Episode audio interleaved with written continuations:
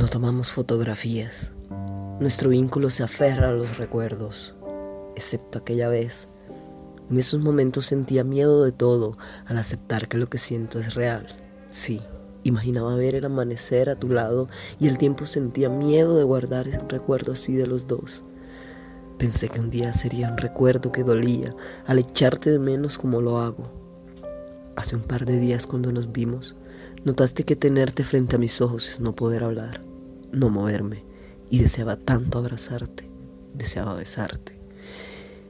Hasta entonces el vino, el beso, y me entregué tan liviano como pluma danzando al viento. Luego la fotografía. La única fotografía de los dos.